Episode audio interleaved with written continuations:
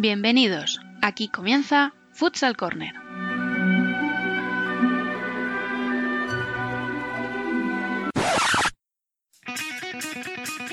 Una manera diferente de entender el fútbol sala.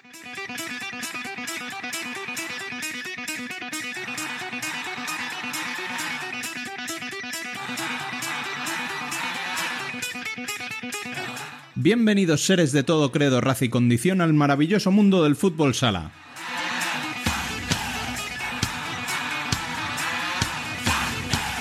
Llegamos al quinto programa de la primera temporada y os recordamos que, como de costumbre, podéis estar al día de la actualidad del fútbol sala en futsalcorner.es y seguirnos en Facebook, Twitter e Instagram como Futsal Corner Web. También estamos a vuestra disposición en la dirección de correo electrónico futsalcorner@futsalcorner.es y por WhatsApp en el 620 838407.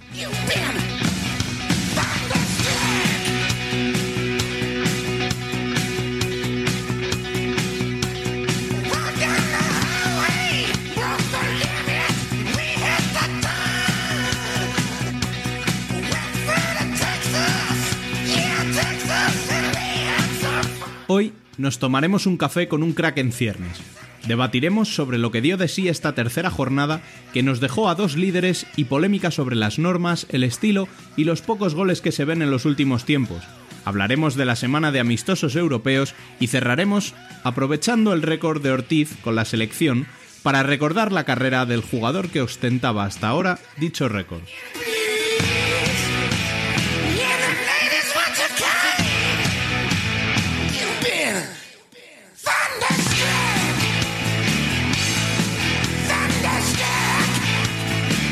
Sin más, arrancamos. Les habla un servidor, Rubén Robles, al que pueden encontrar en Twitter como mrrobles21. Sean todos bienvenidos a Futsal Corner, una manera diferente de entender el fútbol sala.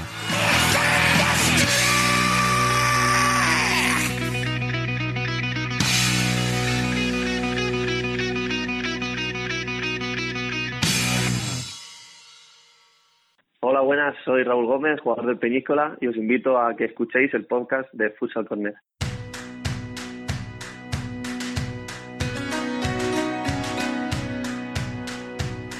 Las noticias. Tiene un cañón de alegría disparando en los ojos. Y todo aquel que la mira se llena de amor.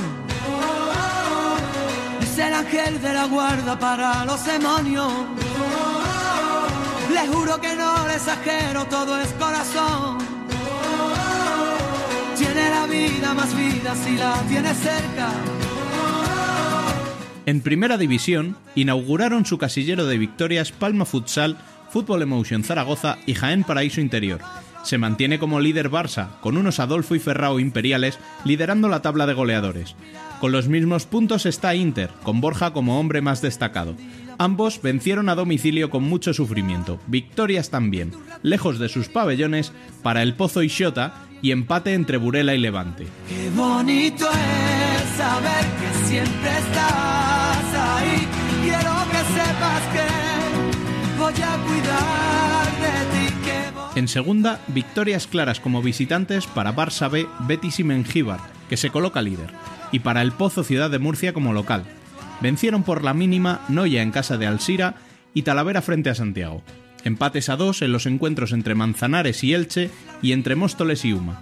Lidera la tabla de goleadores con seis tantos Muniesa, del sorprendente Colo Colo que ha anotado en total 19 goles en tres partidos. Y a partir de hoy, la información del fútbol sala femenino correrá a cargo de Alba Herrero. Bienvenida a tu casa, Alba. Muy buenas, Rubén. Encantada de estar aquí con vosotros. Os cuento. La Liga Foro 16 Feminismo continúa su marcha y con ella un imparable futsi que lleva casi una media de 10 goles por partido. Le siguen Burela y Orense, que también cuentan todos sus partidos por victoria. Esta jornada, los locales Alcorcón y Sala Zaragoza sumaron 3 puntos, mientras que el Leganés y el Pozo ganaron domicilio, al Roldán y a la Universidad de Alicante respectivamente. Por último, el Peña Splugels suma su primer punto esta temporada tras empatar en casa frente al Puyo. Ya se huele desde aquí el aroma, así que sin más dilación, damos la bienvenida a Dani López, Gremplo en Twitter. Muy buenas, Rubén y Alba. Pues sí, aquí estamos preparando ya el café. ¿Con quién has quedado hoy? Con un jugador que ha comenzado la temporada como terminase el anterior, marcando goles. Esta temporada ya lleva cuatro en tres partidos. Es un ala diestro de 23 años. Ha sido llamado por Fede Vidal para la selección y es una de las claves para las aspiraciones de su equipo. Nos ha dejado además canciones como este Contigo del Canto del Loco. Quiero vivir contigo y solo quiero bailar contigo. Solo quiero estar contigo y quiero ser lo que nunca he sido. Solo quiero soñar contigo. Hoy nos tomamos un café con Raúl Gómez. Voy a hacer todo contigo y a veces lo que me. Buenas tardes, Raúl. Hola, buenas. ¿Qué tal? Bueno, eh, lo primero, eh, perdisteis el otro día contra Jaén, pero habéis empezado como esperabas, o sea, más o menos eh, está el equipo donde crees que, que veíais que deberíais estar antes de empezar la temporada. Bueno, la verdad que, que sí, eh, la liga este año está bastante dura y bueno, si se puede ver la clasificación, llevamos una victoria, una derrota y un empate y bueno, la verdad que, que no estamos tan mal. Eh, la- el partido contra Jaén fue la verdad que, bastante duro y nada, tenemos otra oportunidad para, para ver si podemos ganar este fin de semana en casa contra como es contra Rivera Navarra. Mm. ¿El objetivo del equipo es entrar en playoff y en Copa o es un objetivo muy difícil, tal y como está la liga? Bueno, nuestro primer objetivo es la permanencia, porque visto cómo está la liga es, es muy complicado, ¿no? Y bueno, ya después de ahí pues soñar, ¿no? Y ojalá poder hacer un gran año y, y poder jugar una Copa de España o jugar los playoffs. Eh, hablando de eso, eh, ya hemos visto en otros años los desplazamientos que hace la afición de Peñíscola en una Copa de España. Quizá hace más ilusión la Copa que un playoff por el hecho de estar todo concentrado, de, de permitir esos desplazamientos, o el objetivo es cualquiera de los dos. A ver, como objetivo, pues los dos estarían bien, ¿no? Pero yo creo que en cuanto a ilusión, sí que es verdad que cuando vas hablando con la gente por la calle, con los aficionados, todo el mundo te pide jugar la Copa de España, ¿no? Porque es un evento increíble en el que se desplaza muchísima gente y pues la verdad que en cuanto a ilusión yo creo que la Copa de España sin lugar a dudas. Mm. Oye, a nivel personal, eh, el año pasado acabaste la liga con 19 goles, otros 9 en esta pretemporada, ya llevas 4 en, en 3 partidos, bu- bueno, 2 en realidad. Eh, ¿Te consideras como un goleador? ¿Cuál es, ¿Te marcas un objetivo o no? No, no, a, ni- a nivel individual no me marco ningún objetivo. Sinceramente, eh, intento hacerlo siempre lo mejor posible. Si es ayudando con goles, pues mucho mejor, pero a nivel personal no me marco ningún objetivo. Sí que me los marco, lógicamente, con a nivel grupal, ¿no? Con, con el equipo. Pero entonces no sois ahí de, de hacer piques, a ver quién acaba con más goles o a ver tal, no. No, no, en este equipo, desde, no sé en otros equipos, pero en este equipo desde luego que no. La verdad que, que es, hay mucha rivalidad, pero no en cuanto a goles. Mm. Oye, ¿qué te iba a decir? Eh, leí- leímos que habías firmado por dos temporadas con opción a una tercera. ¿De qué depende esa opción? Bueno, pues es, es que estemos de acuerdo en ambas, en ambas partes. La verdad que, que eso, que, que si tanto el club como yo vemos que se puede salir, pues que vamos, que eso que, depende de, los, de las dos partes. Mm, Te lo digo porque, a ver, tú todavía eres muy joven, eh, estás apenas como aquel que dice empezando, aunque ya has sido internacional incluso, que ya te preguntaré por eso ahora después. Eh, pero te habrán llegado cantos de sirena, supongo, algún rumor o alguien que te haya dicho para un equipo así un poquito más puntero o no. Bueno, sinceramente algo, algo ahí, pero no sé, todavía no pienso en eso. Sinceramente tengo aquí contrato y, y creo que este puede ser un año muy bonito y solo pienso en hacerlo lo mejor posible aquí. Creo que pensar en más allá de eso no tampoco ayuda, ¿no? Mm. Y bueno, a ver, me has dicho que no quieres pensar más allá, vale, pero a nivel de selección ya debutaste, debutaste con gol además, ¿te marcas el objetivo de estar en 2020 en Lituania? Bueno, pues la verdad que es un sueño, ¿no? Que, que todos luchamos por llegar allí, pero creo que es bastante difícil. Pero bueno, yo voy a intentar hacerlo lo mejor posible y, ojalá pueda tener esa llamada, ¿no? O estar ahí luchando por, por entrar. Mm, Ahí, ¿cómo recuerdas el debut? Mm, ¿Muy nervioso? ¿Tienes alguna manía? ¿O algo que ese día te saliera mal? Que habitualmente nunca te sale mal, no sé. ¿Alguna curiosidad? No, no, la verdad que no soy muy manioso y, y no, pues, la verdad que, que no estuve tampoco muy nervioso, pensaba que lo podría estar más, pero bueno, no, fue en pueblo de Murcia y con la familia también que estaba cerca, pues todo fue bien y, tuve la suerte de eso, de que fuera bien todo. Mm. ¿Y que, a ver, una preguntita así un poco genérica. Es que como últimamente está habiendo mucho debate otra vez, que si la normativa antigua, la normativa nueva, eh, que por qué tan pocos goles, están comparándose ligas europeas, pues menos goles en España que en Portugal o que en Italia. ¿Tú eres partidario de dejar todo como está? ¿Crees que el problema va más allá de las normas? No sé, ¿cómo lo, cómo lo ves? No sé, la verdad que, tampoco soy de, de mojar, no, prefiero no mojarme mucho, pero sí que es verdad que, ahora sí que fútbol se ha vuelto mucho más táctico, ¿no? Se ha vuelto más defensivo, ya no hay tanto uno contra uno, y eso sí que creo que es verdad que es lo que falta un poquito, lo que, lo que se echa de menos, ¿no? En el fútbol sala.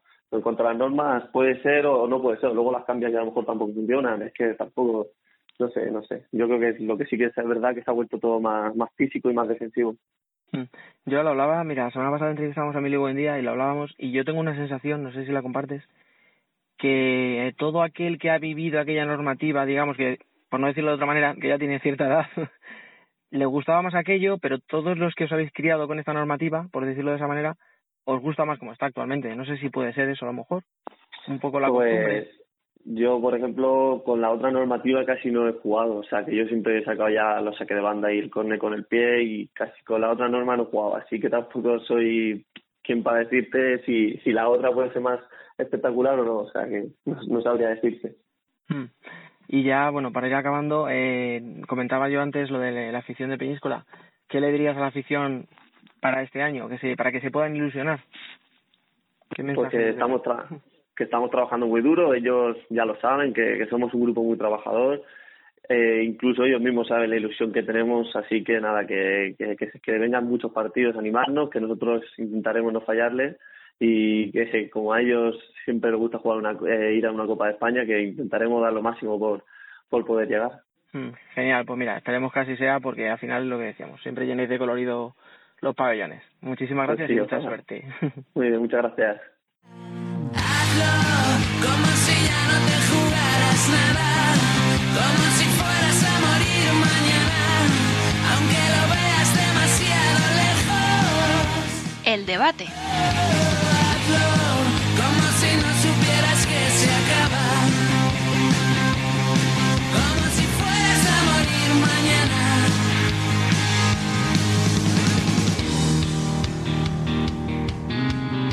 Y para hoy contamos con dos amigos. El primero es director de comunicación del Hércules San Vicente y segundo entrenador del equipo juvenil. El otro, el secretario técnico y el entrenador de futsal Endín, que milita en tercera división. Ellos son Carlos Escudero y Nano Calvache, Van der Schock y Calvache Nano en Twitter. Bienvenidos a ambos. Hola chicos, ¿qué tal? Un placer estar con vosotros. Hola, muy buenas. Un gustazo ¿eh? estar aquí compartiendo podcast con, con vosotros. Y sigue Dani López. Aquí estamos. Y se incorpora también nuestro Bielizque, Izcue Futsal en Twitter. Buenas, ¿qué tal? Bueno, vamos a empezar con un audio de Andreu Plaza y ahora comentamos sobre él. Han podido jugar todos, han jugado todos, de hecho. Eh, para mí también es importante porque tenemos unas semanas muy exigentes. Volvemos a jugar el martes, jugamos la semana siguiente, jugamos eh, la clasificación de Copa de Europa, entonces estamos eh, y tenemos dos lesionados, o que estamos intentando pues dosificar lo más posible. La última parte del partido no ha sido posible porque al final tienen que jugar los especialistas para defender el 5 para 4, que, que lo han hecho muy bien y eso es lo que hemos intentado. ¿Qué os ha parecido? Bueno, si me permitís, empiezo yo.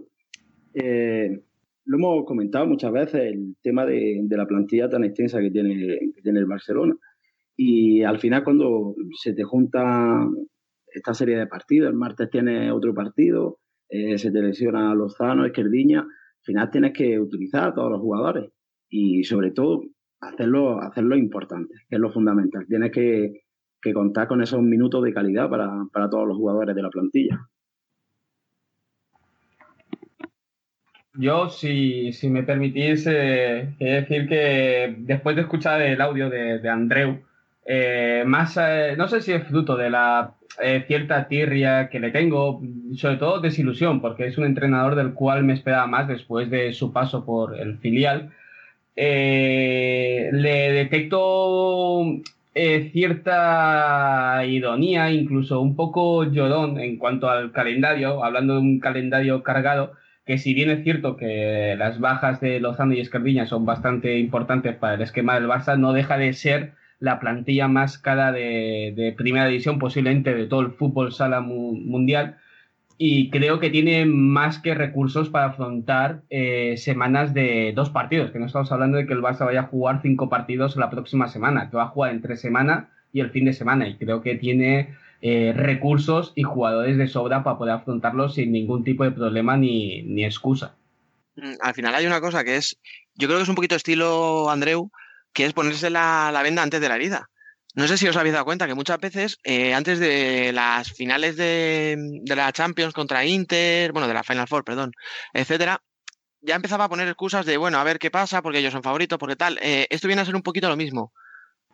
Tengo dos bajas y las rotaciones, tengo que hacerlas. Yo creo que es lo que tú dices, o sea, con esa plantilla, que es, si es que tienes 15 tíos que son internacionales, 15 tíos buenísimos, se te han ido dos y aún te puedes permitir el lujo de no convocar cada partido a uno más.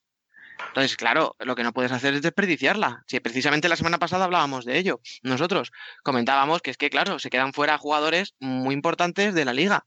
Entonces, bueno, oye, pues es que tengo que rotar porque tengo muchos partidos. Bueno, muchos según se mire que tienes que rotar, es que es lo lógico. Lo que no vas a hacer es contar con 10 tíos y dejar fuera a 3 o 4 que, son top, top de nuestra liga.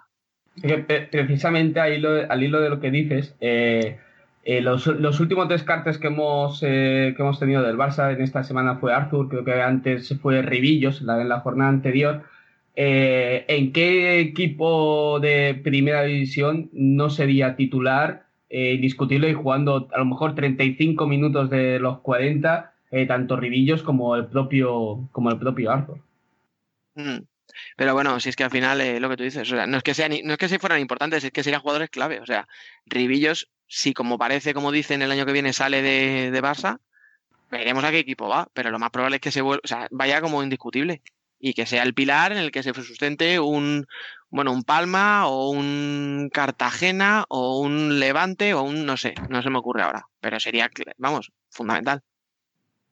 Y aquí sobre todo también, pero sobre todo también ver qué participación van a tener esos jugadores, esa rotación C, llamémosla así, porque en el audio lo deja claro, en este partido se me complica y juegan los que tienen que jugar.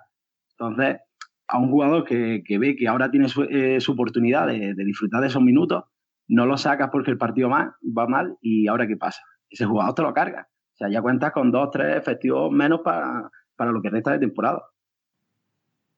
Mm. A ver, eso al final yo creo que es un poco endémico en todos los equipos así muy grandes. Eh, esto sí que hemos hablado de esto ya y no merece la pena volver. A ciertos jugadores solo les pone en situaciones muy concretas en Inter, ah, bueno, tenemos que ver un poquito a Tino Pérez lo que hace, pero hace un año Velasco, él tenía, por ejemplo, en un juego de cinco defensivo, tenía claro que cuatro jugadores iban a jugar y el resto, pues al banquillo. Y bueno, pues si tenemos posesión, a lo mejor saco un poco para que cojan aire el resto. Pero en eso yo creo que los equipos grandes son un poco cuadriculados, o sea, tienen jugadores muy específicos y cuentan con ellos para esas situaciones y no van a cambiar. Sí, yo lo veo así también. ¿eh? Aparte, José Leito jugó bastante en este partido y ya lo vimos en la final, que adoptó ese rol de Diego que no pudo disputar ningún partido y ahora está haciendo de Lozano que está lesionado. Mm, ya veremos la aportación de los demás y lo que dice Andreu de que después tuvo que sacar los especiales para defender el juego de 5. Pero es que el partido, cuidado con Parrulo, porque ya ganó a, El Pozo en la primera jornada, en la segunda fue a casa de Peñíscola y 3-2, una derrota por la mínima y ayer, los últimos 10 minutos, mmm, estuvieron ahí. O sea, en el minuto 28, Adri mete el 2-4, expulsan a Bollis, minuto 30, Adri otra vez el 3-4, y si no llega a ser por una jugada individual de Diego, mete el 3-5, pero seguían ahí. Después ahora mete con el portero jugador, pero el partido ya estaba casi terminado. Pero cuidado con Parrulo y el base se lo complicó. No sé si porque Parrulo dará de qué hablar o qué pasa con el Barça, porque ahora vienen tres partidos complicados para el Barça. Viene a Spiel, van a Tudela, eh, la siguiente es contra Jaén en el Palau y luego la, fase de la Champions. Por eso, por eso quizá lo de justificarse diciendo que necesitaba a todos sus jugadores enchufados y con minutos y tal, porque sabe lo que viene. Bueno, y vamos ahora a escuchar a uno de los grandes protagonistas de la jornada, Shimbiña. Sí, la verdad que sí, muy contento por la victoria. Creo que el equipo necesitaba ya esa victoria Creio que contra o Levante fomos superiores, contra a Inter foi um partido igualado e este creio que não fomos superiores outra, superiores outra vez. E creio que falta, falta um pouco de para melhorar cara a cara com o porteiro. Mas bueno, ganamos, remontamos 2-1 e sumamos os três pontos que é mais importante. ¿Qué os parece este audio? Bueno, yo creo que Simbiña ha tenido, bueno, más allá del propio protagonismo en el, en el, partido, ya que es el autor de los dos goles de la remontada ante, ante Valdepeñas, de Palma de esta, de esta semana, eh, tiene razón en que, en, que, en que Palma ha tenido ciertos claroscuros en, esta, en, esta, en este arranque de, de temporada, les está costando de cada portería, a pesar de los dominios que ha tenido claros en en varios de los partidos, les ha costado este, este arranque. Y es cierto también que, eso denoto un poco de, las, de sus eh, declaraciones, que Palma es un equipo que se le va a estar mirando con lupa durante toda la temporada. Al final es otra gran inversión de, de, esta primera división española. Eh, por, no sabía decir, seguramente bien lo sabe mejor que yo, pero se debe ser ya el cuarto, tercer, cuarto, incluso quinto año que realmente Palma se, tiene un gran presupuesto y todavía le está faltando pues ese, ese título, ese, ese dar el paso adelante de cara a los, a, los playoffs, pisar alguna final, de, aunque sea de, casualidad. Eh, y creo que este año vuelve a ser un año complicado para Palma por, ese, por, esa, por esa lupa que va a tener encima.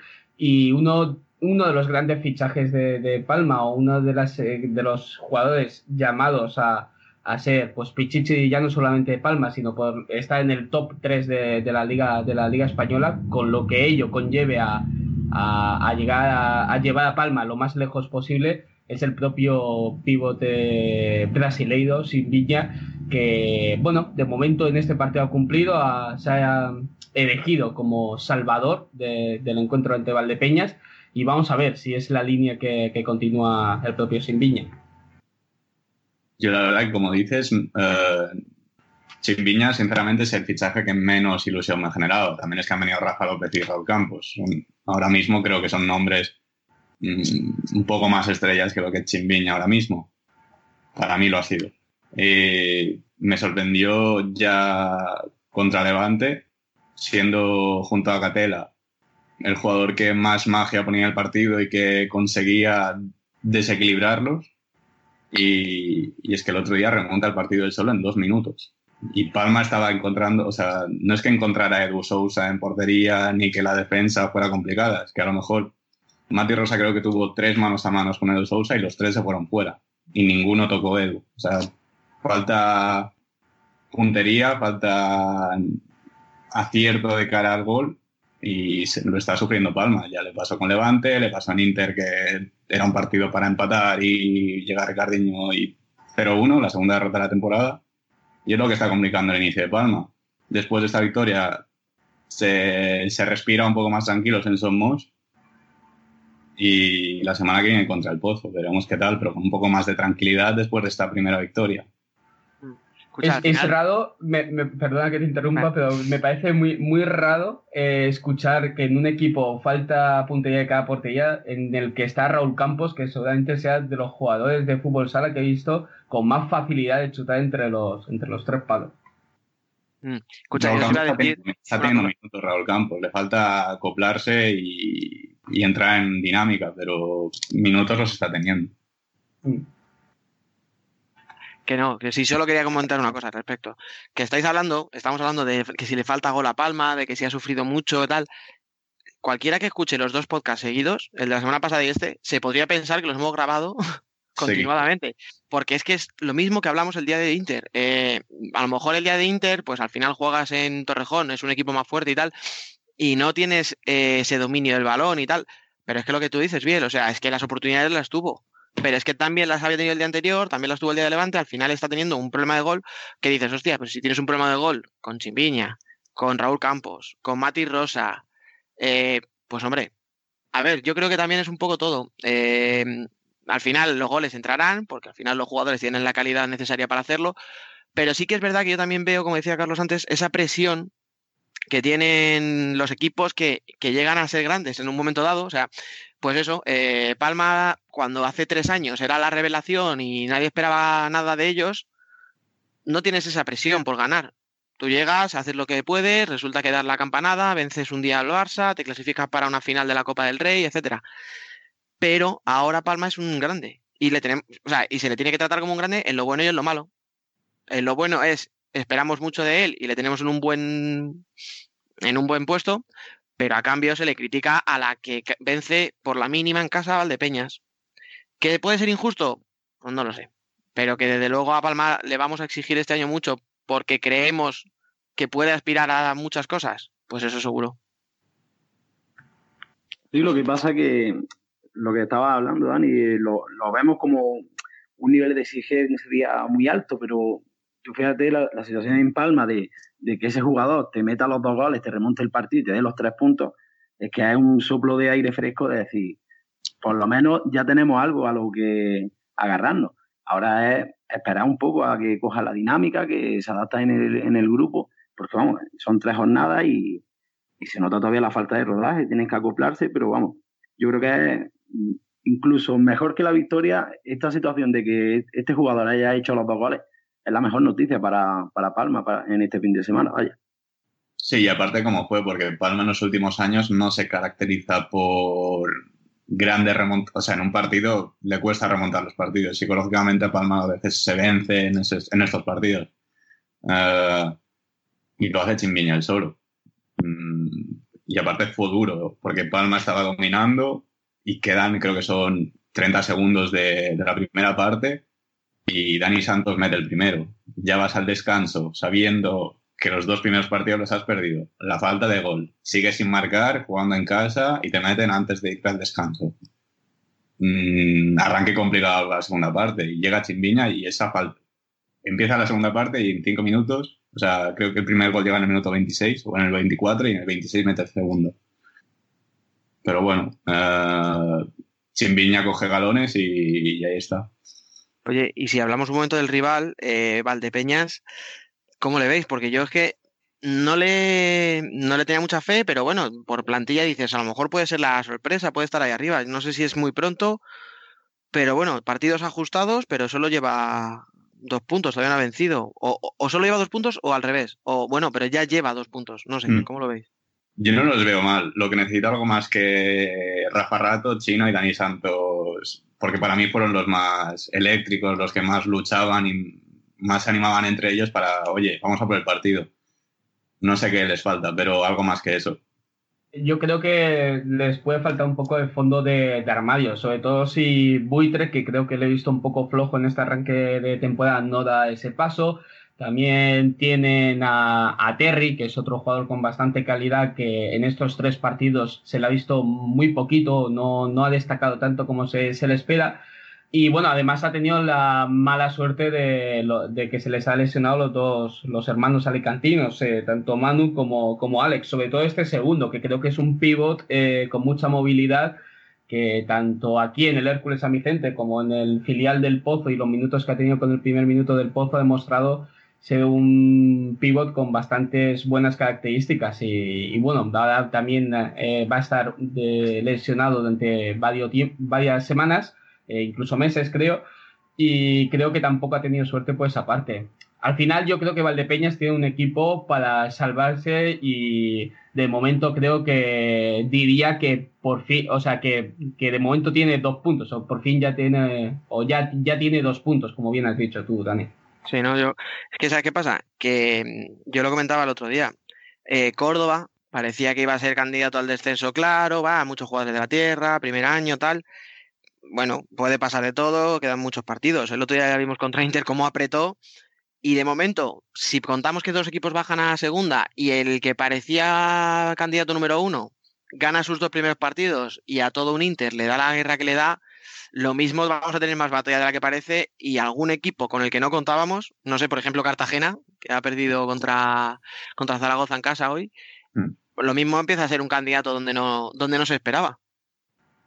Claro, es que también tenemos que ver la, evolución de los, de los, equipos y Cartagena hoy ha habido los, primeros silbidos en, el pabellón. O sea, tú entras en una dinámica que no ganas, que no ganas, no te entra la pelota, eh, vas por debajo en el marcador y quieres meter antes el gol de que te remonte el partido que, el del empate y, y entrar en esas dinámicas negativas que es que no suma. Y Cartagena puede meterse ahora mismo en esa situación. Ya el técnico está cuestionado, los jugadores cuestionados y, y a ver cómo evoluciona. O consiguen rápido una victoria o se pueden ver en una situación bastante complicada. Otro equipo que creo que ha hecho ya bastantes puntos, precisamente, y hablando del partido de este, de este mediodía, es Zaragoza, que a mi entender tiene un equipo bastante, bastante limitado y lleva ya cuatro, cuatro puntos eh, basándose básicamente en Tegel, Esteban y, poco más. Y bueno, y el, el portero maravilla que se le descubrió el, el año pasado a Adrián Pereira. Y bueno, y sobre Cartagena lo que vais diciendo también es un equipo que tiene una gran plantilla y hay que exigirle, si hablábamos eso de, Palma, eh, a Cartagena hay que exigirle mínimo playoff y Copa, y Copa de España. Eh, un equipo en el que se junta Juan Batería, eh, Franklin, Raúl Cantó, son, son equipo, es un equipo, es una plantilla que, que, tiene que estar mínimo entre en ese top, en ese top 8. Yo entiendo que empiecen a haber silbidos en el en el pabellón, en el pabellón de, Cartagena. A mí me consta, ¿eh? A mí me consta que en Cartagena están muy, muy quemados con la situación, con la directiva, sobre todo por el tema ya del año pasado, cómo salió Guillamón, cómo entró Brocanelo. Eh, bueno, al final el equipo mejoró un poquito su imagen en los últimos partidos. Al final Brocanelo proponía partidos muy locos, de ida y vuelta, muchos goles, que al aficionado, bueno, pues mientras le salieran bien, pues oye, tan contentos pero este año empiezan a ver las cosas un poquito negras. ¿eh? Luego también el tema de Jimby, de, de cómo ha entrado un poco ahí como un elefante en una cacharrería, que sí, que habrán puesto dinero, pero no sé, ya te digo, ¿eh? o sea, empieza a haber un problema a lo mejor institucional, o a lo mejor estamos siendo un poquito exagerados, pero, pero sí, ¿eh? o, sale pronto de ahí. O... que quitaban el patrocinio de Jimbe. Mm. No sé qué pasa ahí dentro, pero a ver, a mí según me dijeron, la diferencia era que en Roldán, en el femenino, era patrocinador y en el equipo masculino es propietario del club. Sí. Y claro, si tú a partir de ahí tomas una serie de decisiones, como echar al entrenador que te ha subido de tercera a primera, si prescindes de mm, jugadores y pones a otros, eh, por mucho dinero que inviertas, si las cosas van mal, todos sabemos dónde se va a mirar, que es al, al palco. Y por último, aunque vamos mal de tiempo, no quería desaprovechar la ocasión de teneros aquí para pediros vuestra opinión sobre la valoración que se está haciendo en estas últimas semanas sobre las reglas del juego y su influencia en los goles. ¿Qué pensáis? A ver, yo no soy nadie para hablar de esto, pero no sé quién fue que lo sacó por Twitter, la estadística de los goles de las tres primeras jornadas de la primera española, la segunda y las ligas más importantes de Europa. Y había como dos goles de diferencia cada liga respecto a las españolas, tanto la primera como la segunda.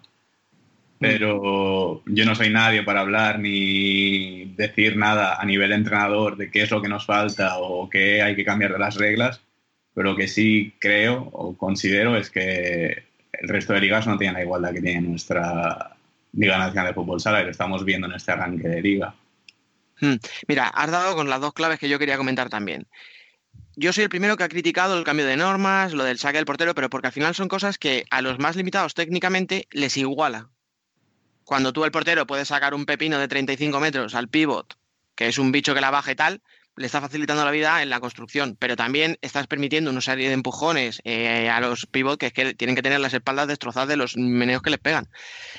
Yo creo, porque las normas son las mismas para todos, y en Italia se ve mucho gol, en Portugal se ve mucho gol, entonces, yo creo que tenemos que pensar que hay un problema más allá de la normativa. Si solo fuera la normativa, veríamos pocos goles en cualquier liga europea. Y se sigue viendo. Yo también prefiero un 2-1 con emoción, con, con suspensa hasta el último segundo, que un 10-0. Por mucho que digamos ya, bueno, pues es que son 10 goles ya, pero es que si los 10 los mete el mismo equipo, a mí personalmente no me aporta nada.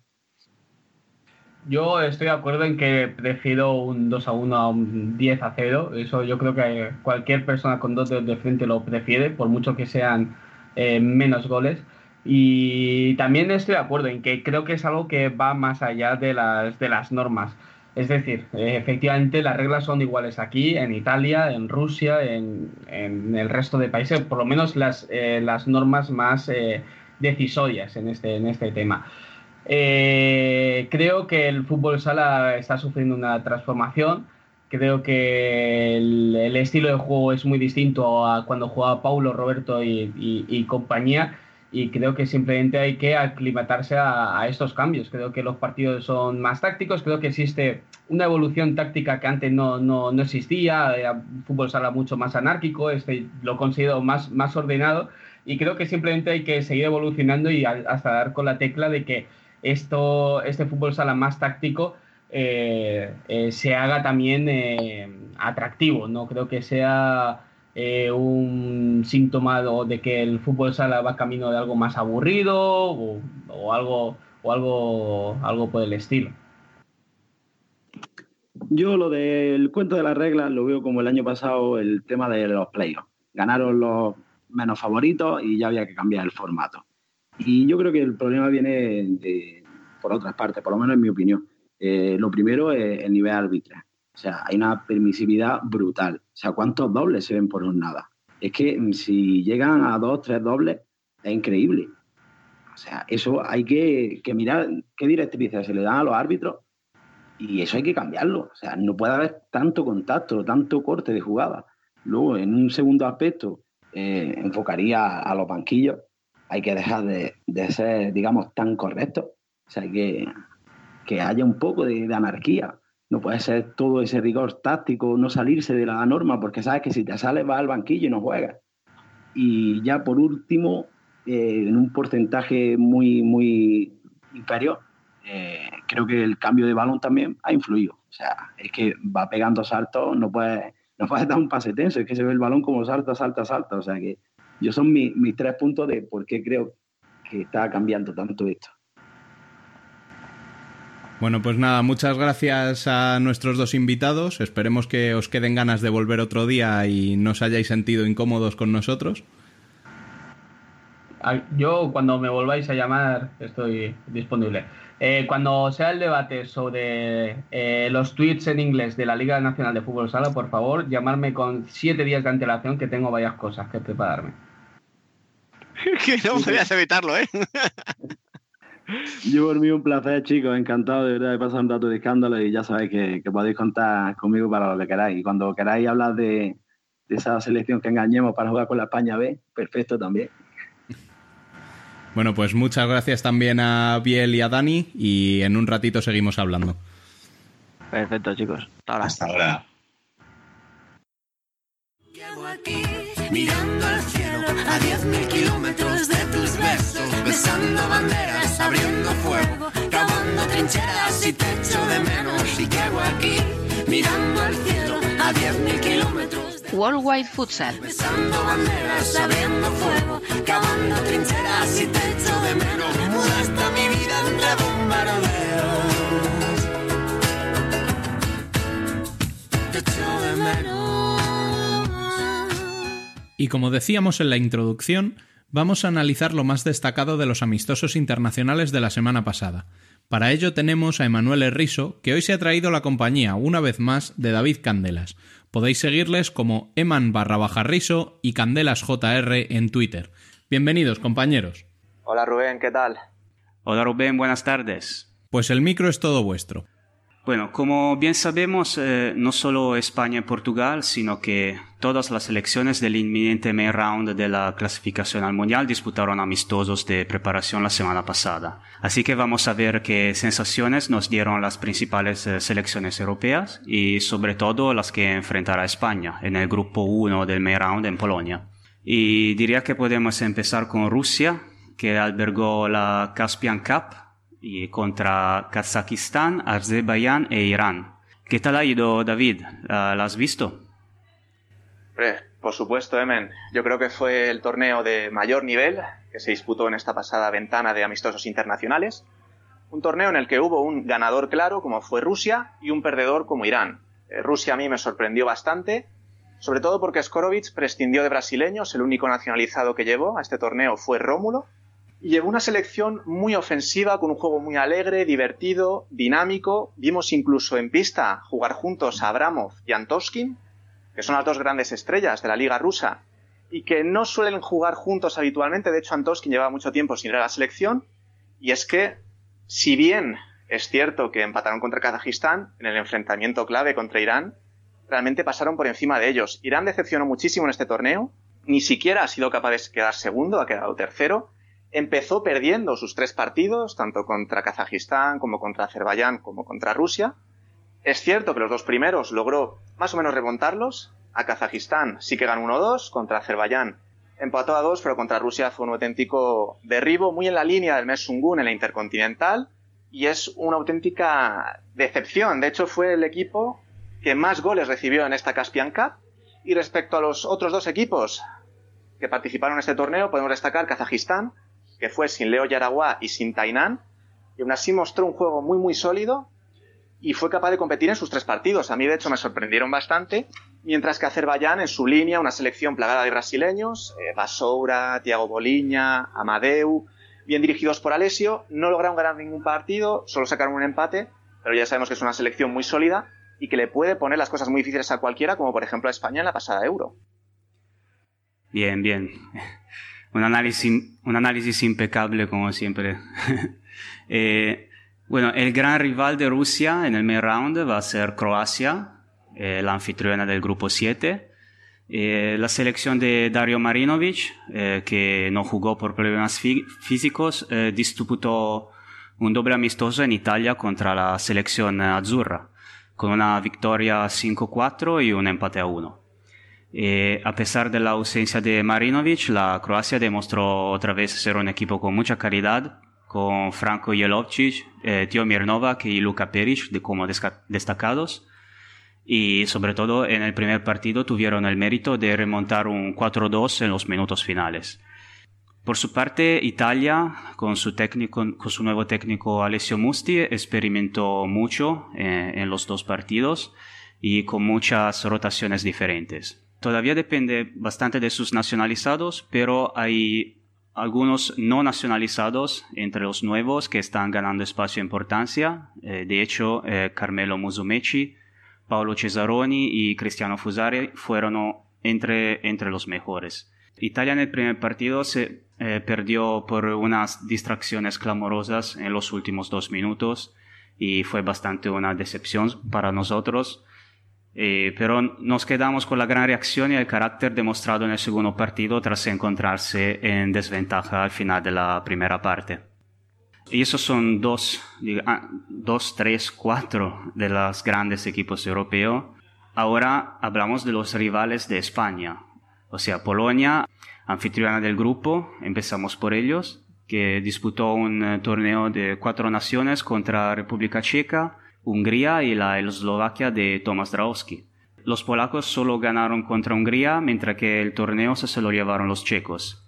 ¿Qué esperarnos de Polonia, David? Polonia decepcionó mucho en este torneo, era un torneo que jugaban en casa y que yo creo que deberían haber ganado porque sobre el papel son superiores a República Checa, Hungría y Eslovaquia. No empezaron bien porque, como bien dices, perdieron contra Eslovaquia de Drahovski. Sí que es cierto que contra Hungría ganaron relativamente fácil, pero en el último partido contra la República Checa, que decidió el torneo, los checos ganaron por la mínima, pero fueron superiores en un torneo en, el que ya te digo, ¿no? Eh, Polonia ha decepcionado bastante, son ya dos ventanas en las que Polonia no ha mostrado un nivel demasiado amenazador para España. Por ejemplo, en la última contra Brasil cayó derrotado clarísimamente contra la Canariña, mientras que unos meses antes Serbia sí que, por ejemplo, le plantó cara y fue capaz de vencerles. A mí Polonia ahora mismo me plantea bastantes dudas, es, aunque conociendo a España y su juego defensivo, nos puede causar bastantes problemas con su juego físico y más jugando en casa porque allí va a ser una caldera ese mundial. Eh, además de Polonia, tenemos también a Georgia y Finlandia, otro equipo bastante físico, Finlandia. Los primeros, eh, Georgia, disputaron un triangular con eh, Rumanía y Ucrania y perdieron los dos partidos. 6-3 con Rumanía, eh, con Rumanía, perdón, y 4-1 con eh, Ucrania. Eh, dos derrotas previsibles porque son dos, dos selecciones con mayor calidad y posicionadas más alto en el, en el ranking. pero eh, Georgia no, no, desfiguró. Y Rumanía ganó eh, también el partido de apertura de este torneo contra Ucrania 5-2 y fue el ganador final del torneo. Finlandia, por su parte, eh, tuvo resultados más positivos eh, en su doble amistoso en Francia contra Engala y, Engala y compañía. Eh, en el primer choque sufrieron mucho la rapidez y la técnica de los franceses y se encontraron perdiendo 4-0, pero en la parte final reaccionaron y casi remontaron con el resultado final de 4-3. En el segundo partido también empezaron con dificultad y perdían 2-0 en la primera parte, pero esta vez ya conocían más a los rivales y con una segunda parte mucho más ordenada, agresiva y sobre todo física, consiguieron remontar y ganar 3-2. A mí me parecen tres rivales muy interesantes para España, que seguramente es la favorita de su grupo y tendrá que ganarlo pero ojo a subestimar los otros, ¿no, David? Sí, sobre todo porque Finlandia ya nos ha ganado hace poco en su casa, 1-0, también nos sacó un 1-2 bastante igualado y parece ser una selección que nos tiene cogida la medida. A mí también me da algo de miedo Georgia, porque tiene un cuarteto de brasileños eh, de bastante entidad, como son Fumasa, Tales, Roniño y Simi Sayotti, el jugador de Partido Comunista. Yo creo que España no va a tenerlo nada fácil en ese premundial e incluso no descartaría que tuviéramos que ir a la repesca. Tenemos que asumir que no va a ser un grupo nada fácil, Emen. Bueno, eh, ya veremos. Y sí, es verdad que el futsal europeo se está, está creciendo mucho y a ver qué a la hora de la verdad qué pasará. Eh, me gustaría cerrar ahora con, eh, con dos selecciones que, que más han, llamado la atención y durante este periodo de amistosos. Y la primera es Alemania, que empató dos veces con Inglaterra, ambas veces 2-2. Y enfrentó también Suecia con una victoria 3-2 y una derrota 6-4. Eh, es una selección muy joven, apenas cuatro años de actividad, que ya tiene resultados importantes. Eh, ha superado la ronda preliminar para el Mundial y jugará en el main round en, en el grupo de Portugal. Eh, además, en estos días se anunciaron la primera Bundesliga de futsal para el 2021, que va a ser la primera edición de una liga nacional, que es algo fundamental para un país que de momento tiene solo ligas regionales y el campeón de Alemania se decide en un torneo final entre los ganadores de las ligas regionales. Así que un gran paso adelante para, para Alemania. Y la segunda es una selección de una federación que ni es miembro UEFA, eh, FIFA, bueno, ni FIFA ni UEFA, pero está trabajando en ello. Estamos hablando de Groenlandia, que con su equipo de futsal participó a la Futsal Week, eh, a la Autumn Futsal Week en Croacia. El conjunto del territorio danés de América del Norte disputó dos partidos contra Arabia Saudita y Bélgica, perdiendo 6-5 y 6-4 respectivamente.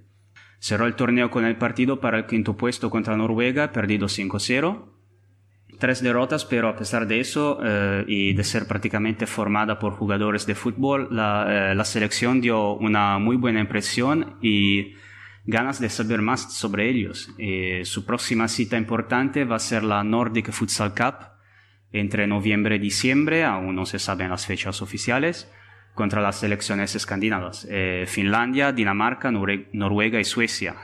yo espero verlos pronto en torneos oficiales. Y, David, ¿tú qué, qué, opinas de Groenlandia? Hombre, pues es un equipo que nos está sorprendiendo a muchos. Por ejemplo, Alberto Arteaga, que está con Arabia Saudí, y Fonseca se enfrentaron a ellos y dieron un muy buen, muy buen feedback. Yo creo que están creciendo bastante. Destacar también este torneo de la Futsal Week, que Turkmenistán quedaron segundos, ¿no? Es un torneo bastante curioso. También estuvo la anécdota de Fonseca felicitando a Bélgica por sacar los codos en ese partido que terminaron perdiendo contra ellos. Pero es muy bonito que el fútbol sala siga creciendo porque este torneo, con selecciones tan eh, random, por así decirlo, se celebró en Croacia. Ni siquiera fue, hubo ningún país anfitrión y aún así se vio un buen espectáculo. Yo creo que este es el camino a seguir y ojalá veamos a Groenlandia en un mundial, claro que sí. Sí, bueno, todos lo, lo esperamos y ojalá ver eh, otras eh, selecciones también eh, desarrollarse más. Muchas gracias a los dos. Buena semana. Muchas gracias, Emen, y muchas gracias, Rubén. Hasta la próxima. Gracias, David. Gracias, Rubén. Y hasta la próxima. Hola, buenas. Soy Dani Rodríguez, entrenador del Jaime París Interior Fútbol Sala y os invito a escuchar toda la información del Fútbol Sala en el podcast de Futsal Corner. Un saludo a todos. Que sueña la estrella, siempre en estado de espera. Vuelve a coger la botella, pasa las noches en vela. Futsal Vintage.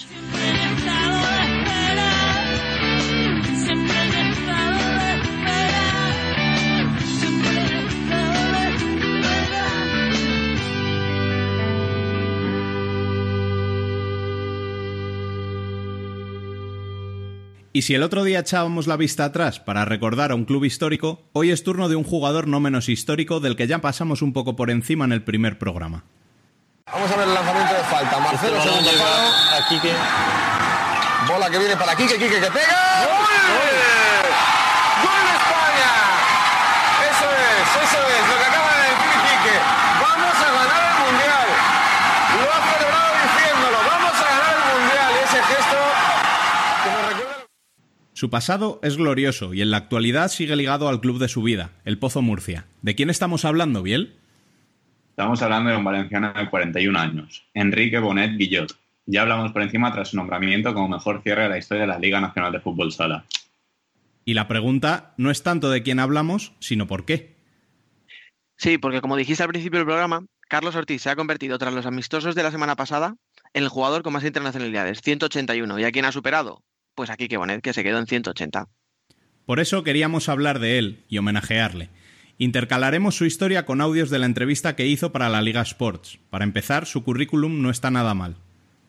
A nivel individual fue elegido mejor jugador del mundo en 2009 y recibió la medalla de oro al mérito deportivo en 2013.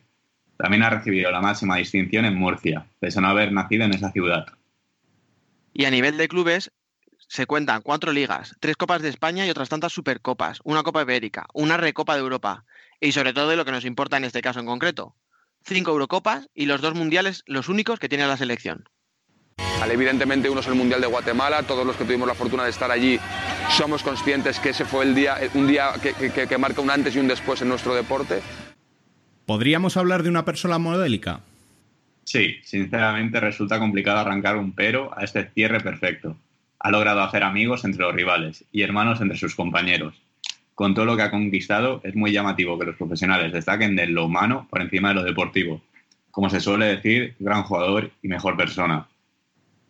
Sin ir más lejos, Julio García Mera, otro erudito y también muy bien valorado por sus propios compañeros y por los eh, rivales, dijo de él lo siguiente. Compartí habitación con él en el torneo centenario de Torrejón. Era el compañero ideal, limpio, silencioso, estudioso, todo lo que una suegra querría tener para su hija. Un ejemplo que representa los valores del deporte. Si en el tenis tienen a Rafa Nadal o en fútbol tienen a Iker y a Xavi, nosotros tenemos a Quique. Sabe ganar, sabe perder, siempre te da una palmada en la espalda al que pierde. Le recibimos muy jovencito a la selección y desde joven ya apuntaba maneras de líder. Participó en una generación de oro, encabezada por Pablo Roberto. Quique fue ese nexo de unión con la selección posterior y con sus clubes. Otro de los que más reconoció fue el seleccionador de entonces, Venancio López, quien dijo de él tras su retirada, ha sido referencia en todos los aspectos, un buque insignia y un embajador de fútbol sala español, uno de los que más ha tirado de nuestro deporte. Tenía 34 años, pero había conseguido acaparar los focos mediáticos y convertirse en una institución de la selección y del pozo. Lo dejaría como balón de plata y tras liderar a España hasta el segundo escalón del Mundial, tras caer ante Brasil en la gran final. Este fue mi último partido en un Mundial. Me tomaré un tiempo para pensar mi continuidad con la selección pero creo que en mi cabeza está todo claro. Todo tiene un inicio y un final. Yo siempre he dicho que la retirada forma parte del proceso y hay que tratar de, bueno, de entenderla con naturalidad, de saber que va a llegar y por tanto prepararte para ella. Y luego creo que forma parte de esa retirada el punto de añoranza, ¿no? el punto de nostalgia o de echar de menos algo que en mi caso, como te comentaba antes, eh, fueron 19 temporadas en activo y por lo tanto crees que nunca va a llegar una vida diferente a esa. Balón de plata. Como no podía ser de otra manera, el jugador relativizó su galardón individual. Para mí, decía él, los premios individuales en los deportes colectivos son relativos. Agradezco el reconocimiento, por supuesto, y más en un momento en el que termina mi carrera. Pero prefiero pensar que este premio es el reconocimiento a toda una selección. En el momento de su retirada tuvo palabras para sus compañeros más jóvenes. Les dije que estaba orgulloso de ellos, porque forman parte de una generación nueva que ha entendido lo que es la selección española de fútbol sala. Lo ha heredado y lo va a respetar. No se perdió ocasión de rendirle un merecido homenaje en su tierra. Como debería ser siempre con estas figuras tan importantes en cualquier área deportiva. Un año después de su retirada con la selección y siendo capitán todavía del Pozo, España jugó un partido ante Grecia en el Palacio de los Deportes en la capital del Segura y allí se le rindió pleitesía. Nos sirvió para ver en acción al cierre valenciano por última vez con la Roja, desde su debut el lejano 24 de enero de 1998 ante la selección universitaria de Portugal hasta el de Grecia, el número 180 en total, y que superó Ortiz hace una semana. Mm. Allí Quique dijo, me voy con la enorme fortuna de haber vivido los años de eclosión del fútbol sala y de vivir en primera persona lo que significó esa generación de oro.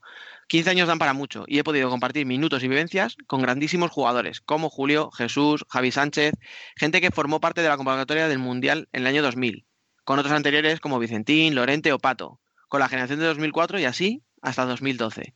Soy un superviviente que cree en los nuevos jugadores que van llegando a la selección, en su nivel de juego y en que el fútbol sala seguirá contando siempre con los mejores. Ya como vicepresidente del Pozo, dejó el mensaje clave. Al final el objetivo último es ganar, pero nosotros también darle valor al cómo ganar. Evidentemente no, no todo vale y tratar de intentar recuperar un club histórico como el nuestro. Imposible despedirse con un mejor mensaje. Muchas gracias, chicos. Muchas gracias. Hasta luego. Adiós, hasta la semana que viene. Esto es lo que ha dado de sí el quinto programa de Futsal Corner. Os recordamos que para estar al día de todo lo que sucede en el fútbol sala, podéis leernos en nuestra web futsalcorner.es y en Twitter, Facebook e Instagram como Futsal Corner Web. Asimismo, cualquier sugerencia podéis dejarla en nuestro correo electrónico futsalcorner@futsalcorner.es o a través del WhatsApp al número 620 838407. Volvemos el martes que viene. Hasta entonces, sed felices.